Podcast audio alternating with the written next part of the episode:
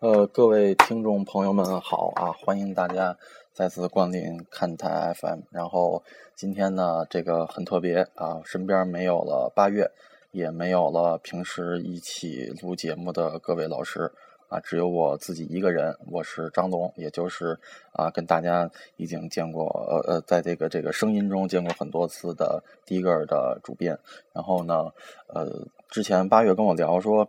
咱们这个节目得有一个自己的一个名字，然后我想来想去，最后，嗯，定的就叫做《迪哥聊斋》吧。这个首先呢，迪格呢，自然就是我们迪格的一个音译啊。然后主要是一方面是自卖自夸的宣传我们一下自己的杂志，另外一点呢，也是更多的呢是让大家去有一个往深了去研究探索的这么一个精神在里面。然后《聊斋》呢，当然咱们不是讲这个非常玄幻的一些故事，主要是希望能有大家一个呃聊天啊，一个交流的一个一个平台吧。然后，嗯，大概就是这样的。咱们第一期的节目先聊点什么呢？关于第一期，其实我一开始呢是想和大家聊一下最近比较热的一双呃篮球鞋，因为我们是第一个本身是以做 sneaker 为主嘛，所以咱们先聊聊老本行啊，就聊聊詹姆斯十二。但是呢，这个眼见这鞋呀，马上就要上上货架子了。严格说，他已经上了货架子，都已经在那个专卖店的库房里摆上了。结果他突然哎一声令下，不卖了。所以呢，咱们今天这个所这个这个聊的东西呢，就先从詹姆斯十二这个被召回这事儿开始。其实呢，就对于就篮球界来说，被召回的事例，其实我们之前也不是没有听说过。那比较呃早呃，就是早在大概最近十年吧，呃，像耐克那边的 Shocks Shocks VC 系列，曾经在北美，因为它那个三代的柱子存在一些。呃，可能是稳定上稳定方面的一些隐患，有过召回的先例。当然，这个在中国区并没有。如果说到在国内运动鞋被召回比较呃有名的例子，应该算是阿迪达斯的那双 A 三篮球鞋。呃，它当时是也是在全球范围内进行了召回，由于稳定性的一些缺失。这个呢，也是在中国方面第一次有运动品牌去召回自己的鞋类产品，体现出了这个。这种世界上这些著名品牌对中国市场越来越多的这种重视程度，其实，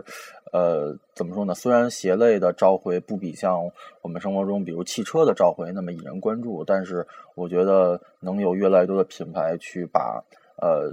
消费者或者说是运动员他们的这种这种安全、这种保护去放在第一位，我觉得还是一种越来越负责的做法。然后我们再说回詹姆斯十二啊，它这个鞋呢，其实被召回的原因呢，大家倒可以放心，并不是因为一些安全上的隐患。相反，这双鞋其实穿起来非常安全。这个具体的一些感受呢，我待会儿再跟大家继续聊。呃，主要呢是。它召回的原因是因为它的鞋带孔，鞋带孔那块儿，如果你去使劲的去蹬它的话，它会有一个脱落。呃，这个我们可以说它是，可能有的朋友会觉得是质量问题啊，但是我个人更觉得是可能是一些设计上的一些不太。不太完善的地方，当然这个，呃，对于耐克这么这种大品牌来说，我个人认为不会有着太大影响，因为并不需要去根据这个召回的细节去重新的修改设计，所以我相信不用等太长时间，这个，呃，有着更坚固鞋带扣的勒布朗十二还是会啊出现在货架上，并且应该是很受大家欢迎的。其实说到这双鞋呢，很受大家欢迎。一方面是因为詹姆斯现在人气非常高啊，然后而且尤其他今年回到了骑士之后，应该是受到了很多呃关注，包括他的产品也是受到了额外的关注。比如说，很多人都会期待着啊，会不会像呃早期勒布朗那个那个标志，会不会在那回到球鞋上，或者说。啊，詹姆斯的新球鞋，或者说他新的一些相关产品，会不会再有二十三号这个这个相关的痕迹？啊，这些呢，我觉得都是非常值得期待的。虽然说最初曝光的詹姆斯十二这个球鞋上面并没有见到说，呃，这个这个二十三号的元素，相反，它还有很多地方体现的是六。啊，当然，虽然说六最后有了另外一种说法，但是呃，没有二三，我觉得是虽然是呃是个遗憾，但其实更多的是一个伏笔，因为耐克是一个很会用各种办法去啊博得眼球，同时去赚钱的一个公司，它绝对不会放弃说二十三这么一个很有意思、很有关注度的一个卖点。然后其他的关于詹姆斯十二，更多的我体验是来自于它的科技，也就是这个这个非常万众瞩目的六边形的 Zoom Air。呃，其实对于 Zoom 这个科技，就是所有喜欢篮球鞋或者说是对耐克比较了解的朋友都不会陌生啊。但是六边形的 Zoom，而且是根据不同的区域放放置不同呃气压厚度的 Zoom，这个在此前是从来没有过的。因为即便说啊，我们推到像乔十四那种非常经典的分气式 zoom，但是其实那个它虽然是分气式，但它的气压是一定的。呃，但是在詹姆斯十二上啊，它的这个根据你的脚不同位置落地的不同受力，那它的 zoom 不同的 zoom 呢是有一些呃感穿着感受上的一些差异。呃，但是就我个人的试穿的感觉来说，就是詹姆斯十二整体来说脚感并没有看上去那么软，还是会比较偏硬。呃，应该会，尤其鞋底儿啊，会比勒布朗十一要硬一些。然后，呃，可能更多的是还是出自于稳定性的考虑。当然，六边形 Zoom，因为它 Zoom 之间彼此是不相连的，所以它有非常大的这个呃，怎么说呢？呃，使用的广泛性，它可以根据不同的需求去。调配出不同的一些穿着感受，比如在运用了类似技术的训练鞋 Hypercross 上面，呃，这个 Zoom 呢就展现出了完全不同的一个穿着感受，非常非常的软。呃，我觉得大家呃在詹姆斯十二还没有上市之前，如果对六边形 Zoom 这个事儿特别感兴趣的话，可以去试一下啊 Hypercross 这双训练鞋，长得其实也还是很帅的，很有科技感。呃，然后。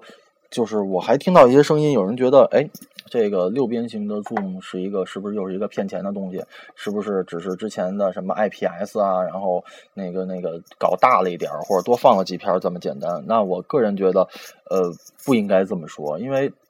如果我们总用一种吹毛求疵或者说是很批判的眼光去审视我们身边事物的话，你很难去发现这种东西的美好。啊，就是如果你不喜欢的话，你可以不去购买。但是我依然认为说，呃，不管是耐克好还是其他这种品牌好，他们首先的任务确实要赚钱，但是他们确实用自己的努力让运动或者说运动装备变得更好。啊，那我们再说回 Zoom Air 这个东西，那如果说我们只说六边形 Zoom 是把普通的 Zoom 就是切成了一片一片，那我们也可以说 Zoom Air 就是把 Air Sole 里面填了一些纤维。所以说，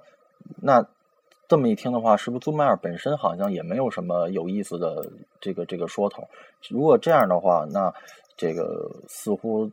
运动品牌不仅在这个这个科技方面的卖点差了很多，那我们的谈资，呃，我们这种穿着产品额外的乐趣也会少了很多。然后说到勒布朗十二呢，其实还有一个特别有意思的事儿，就是呃前不久呢做的北京的一场活动啊，这个也是关于勒布朗球鞋。然后勒布朗十二呢，当然勒布朗詹姆斯本人是不可能来的了啊，活动规模也不怎么大，呃肯定是詹姆斯本人是不太知道这事儿。但是呢，哎，他勒布朗十二的设计师 Jason Petrie 也没有来，来的呢是 Leo 唱也就是呃耐克篮球部门的设计总监。并且呢，他更广为人知的身份呢是凯文杜兰特 KD 系列的设计师。然后这个呢就很有意思了，就是为什么詹姆斯的鞋会让杜兰特的设计师过来溜达一圈呢？呃，具体溜畅过来干什么呢？说实话，我也不太知道。但是呢，有一点可以确定的就是，JP 呢继续在被一个耐克冷藏的过程中。这个原因呢，是因为 JP 之前在啊，大家可以去搜索一下相关资料啊，这个网上都有。这个这个也不是什么不可告人的秘密。JP 在前两年呢，呃，对于罗斯受伤。公开发表了一些不太好的言论，意思就是哇，那那个罗斯这个伤病呢，就是因为阿迪达斯的鞋不够好，所以罗斯啊伤伤掉了。然后这个东西呢，很多话私下聊聊可能还行啊，但是一旦说大庭广众之下、公开场合，而且又是勒布朗设计师、耐克的主要的设计师这么敏感的一个身份，那 JP 自然受到了这个这个业内口诛笔伐，那自然。耐克品牌也会跳出来道歉，然后并且呢，JP 就此就被我们说冷藏也好，封杀也好，总之呢，他是不太会再出来了。其实之前我看过一些外媒对于 Jason P 的一些访谈，感觉呃，这个也算是个年轻设计师，然后还是挺敢说的。但是呢，呃，职业素养或者说是呃心智的成熟度会稍微差一点，呃。可能耐克也正是看中了他这种类似小孩似的性格，才会把他安在詹姆斯身边，然后去哄詹姆斯身边的小弟们，尤其是四骑士啊，就是那个詹姆斯身边最重要的四个小弟高兴，因为早在詹姆斯一代的时候。呃，就是 Zoom Generation 啊，Generation 的时候，其实呃，耐克或者说是整个运动鞋领域内，就是历史上最伟大的设计师 Tinker 曾经跟詹姆斯有过合作，但最终呢，呃，就是德高望重的 Tinker 老先生呢，是不堪忍受詹姆斯小弟们那种呃，就是呃。怎么说呢？就是就是态度也好，或者詹姆斯这种排场也好，最终呢是不欢而散。从此呢，听克也没有再跟詹姆斯有过任何的合作。所以说，耐克给詹姆斯后来在肯宁克之后，肯宁克呢，当然肯宁克的这个这个这个淡出呢，是更多是耐克内部的一些政治斗争啊。但至于肯宁克之后给给詹姆斯匹配了，当时并不太。呃，其实现在名气也不算太大的 Jason p a t r y 很，我个人认为啊，很大一部分程度并不是因为 JP 的设计有多么好，而是因为 JP 的性格呢，可能不会像 Tinker 那么讲究，也不会像肯宁克那么容易跟老板闹事儿，呃，老老实实的开开心心哄詹姆斯高兴，设计的东西呢，差不多就得了啊。于是乎呢，呃，就 JP 呢就被扶正了。呃，当然，这个这个 J.P. 这个性格可能是个双刃剑，也直接就造成了他对于阿迪达斯的一些不太负责的、不太严谨的一些言论啊。然后，呃，说到这儿呢，其实我个人呢，倒一直认为詹姆斯球鞋真正的巅峰期还应该算是呃肯肯林克时期。呃，肯林克呢，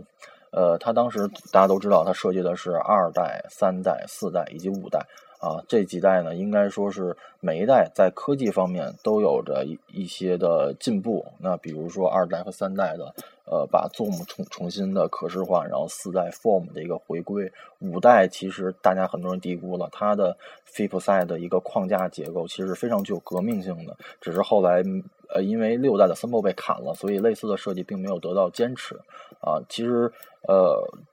就这几代球员来说，他们不管是呃外形设计，然后实战的功能，还是与詹姆斯本人的契合度，都达到了一个非常高的高度。那至于六代呢，我我个人是不太喜欢最终试售的六代，有也就是 Tracy T，然后他当时是啊临危受命嘛，这位 Air Force 二十五的设计师，然后。来去做的六代，那原本肯宁克做六代呢，最终因为他与耐克高层的一些矛盾啊，最后是胎死腹中了。当时一度说是叫叫做 Zoom Power 来试售，但最后呢市场也没有见到。然后这事儿呢特别早之前，我曾经在那个虎扑的交易区上见着有人几百块钱卖啊，当时也是年幼无知啊，就。太没太关注这个事儿，然后前阵在易贝上想买一双这个的时候，发现已经不是朋友们所说的一千美元了，而是这个非常夸张的六千美元。这个大家可以看出来，这个不管是民间口碑啊，还是这个市场上的认可，对于肯宁克，也特别是肯宁克与詹姆斯的合作，应该大家还都是非常认可，同时也是非常怀念的。呃，然后呢，今天先聊詹姆斯，聊这么多，然后再跟大家呃聊一聊我最近差不多这一周吧所买的两双鞋子，我觉得还都是挺有意思的啊。一双呢就是阿迪达斯最近跟山本耀司老先生又在 F 零上合作了，还是以那个神神兽啊，那个凶猛的神兽。为原型做的 F 零足球鞋，然后这是大概十一的时候买的吧。十一假期，如果没记错的话，应该是十月一号那天下午四点，也就是十六点，然后在阿迪达斯那个天猫上面发的。这个其实早在世界杯之前，他们给贝尔做的那版本，我就个人都特别喜欢，但实在是苦于囊中羞涩，而且当时因为在国内好像也没有发售，然后就是错过了。但是能把这种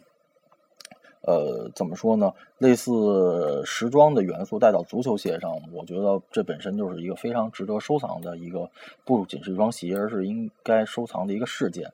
啊。然后，呃，至于 Y 三啊，山山本耀司、阿迪达斯的关系呢，大家肯定都非常非常的熟熟悉，是非常了解，咱们就不在这儿太多说了。其实 F 零系列呢，从二零零四年诞生开始，它就在一定程度上，阿迪达斯在希望用它去改变之前猎鹰也好，甚至说更老的 Copa 带给人们那种比较沉重啊、比较过于专业化，然后缺乏一些色彩的这种印象。那特别是在二零零六年的时候，呃，阿迪达斯呢就已经利用 Y 三产品线以这个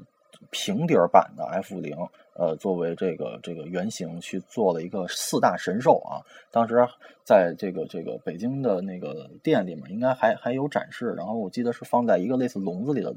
一个一个包装，还是挺有意思的。然后至于这次呢，就比那个时候要更夸张一些。其实，呃，这次的合作会比零六年更华丽。首先是鞋型本身，F 零新的 F 零远比那个时候要更犀利，线条要更有攻击性。同时呢，就是山本耀司这次的设计呢，是以这个这个日本皇族啊，古古代日本文化里皇族的呃叫做呃皇狮犬，也就是应该是一种守护皇族的神兽作为灵感。然后它同时呢，在一侧呢是用了传统的演绎，另外一侧呢是用了类带有机械感的现代的演绎，形成一个类似。呃，鸳鸯的一个设计，同时呢，这次发布的颜色呢，两只鞋的颜色也是不一样的，等于每只鞋被劈成了两半，然后采用了不同的设计风格，而一双里的两只呢，又采用了不同的配色，这个应该是非常花哨的。但是，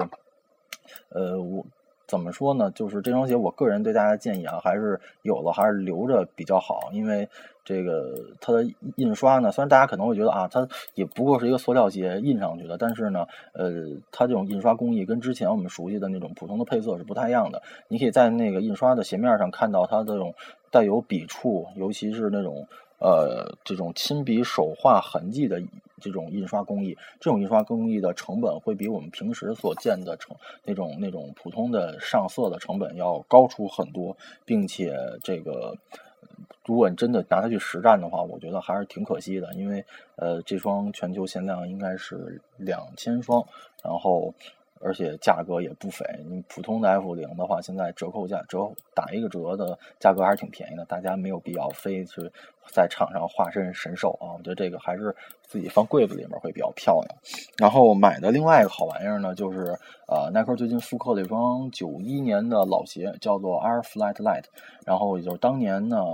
应该是一九九一年 Flight 系列的一个一个主推款。虽然现在呃，对于复刻的话，耐克这边大家肯定很多关注度，要么是在比如说是呃童风衣，或者说是那双 Command Force，像这种热门的款式。那像 Air Flight Light 它这种价格也不怎么贵，然后呃好像。这个也没有太多的这个这个这个宣传的这种复刻，多少显得有些冷门。但其实这双鞋在当年是非常非常受重视的，它是当时 Flight 的这个年度算是主打，而且当时呃人气正旺的这个这个皮蓬啊，当时是穿着它的低帮版本，并且皮蓬在之后奥运会上，呃一九九二年奥运会上。穿的那双呢，也是 Air Flight Light 的二代，所以说这双鞋呢，应该它并不缺少明星元素。然后我买它的主要原因呢，一方面我个人比较喜欢皮蓬，还有啊 Flight 这个老的 F 的 logo，还一点呢就是，呃，它我个人认为它是一个很成功的轻量化产品。就虽然它鞋面看着挺厚的，然后底儿呢，呃，也不算多轻薄，你跟现在那种贴地啊什么比起来，那肯定是比不了的。但是呢，呃，它掂在手里的重量挺轻。这个就给大家留下一个思考。那许多人对现在这种呃球鞋一味轻量化，却放弃了很多设计。那或换句话说，几乎现在球鞋上所有的设计都是在为性能，特别是轻量服务，而忽略了一些趣味性。呃，这种情况在 F 呃在这双这个这个 Flat Light 上面呢，并没有出现。它依然是维持了当时很有硬、很有时代感那种硬派的设计，但同时呢，进行了轻量化。这种呢，就是。它既保留了质感设计，同时去寻求性能上的突破，我觉得这个可能是更好的一个一个前进的一个方针。我虽然说现在的球鞋肯定在这个这个实战也好，或者说这种性能指标上肯定会更好。但是我觉得，嗯，可能在。在设计方面，或者有一些缺失，或者说在追求功能性上显得过于的执着了。因为很多产品的消费者并不一定是专业运动员，呃，也很多普通消费者，像我这种消费者，那肯定在购买的时候，我更多的会考虑它的设计，它的其他的一些综合上的东西，而不仅仅只是说因为说它轻，或者因为它。呃，穿上去有多么好？我觉得那个可能都是呃，只是一部分。然后，所以这双 Airfly Light，我觉得应该算是那个年代耐克一个非常成功的产品。同时呢，也是我对于轻量化球鞋一个呃，在我心目中吧，一个很有代表性的作品啊。然后今天对于球鞋呢，就先跟大家聊这么多。然后。